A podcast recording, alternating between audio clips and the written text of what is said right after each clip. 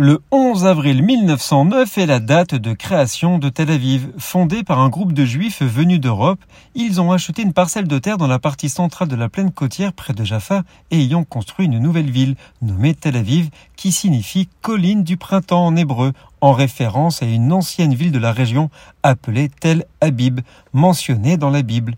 Première ville juive des temps modernes, à l'origine banlieue jardin de Jaffa, elle a évolué sur plusieurs décennies, en particulier à partir des années 30, pour devenir une grande agglomération urbaine, puis une mégapole s'étendant de Herzliya au nord à Rehovot au sud, devenue deuxième plus grande ville d'Israël par la fusion de Tel Aviv et de Jaffa.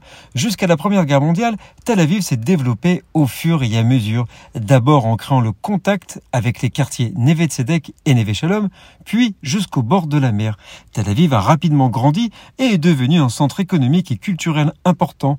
Aujourd'hui, c'est une ville dynamique et cosmopolite, réputée pour sa vie nocturne, scène artistique et culturelle florissante, avec de nombreux théâtres, galeries d'art, musées et festivals tout au long de l'année.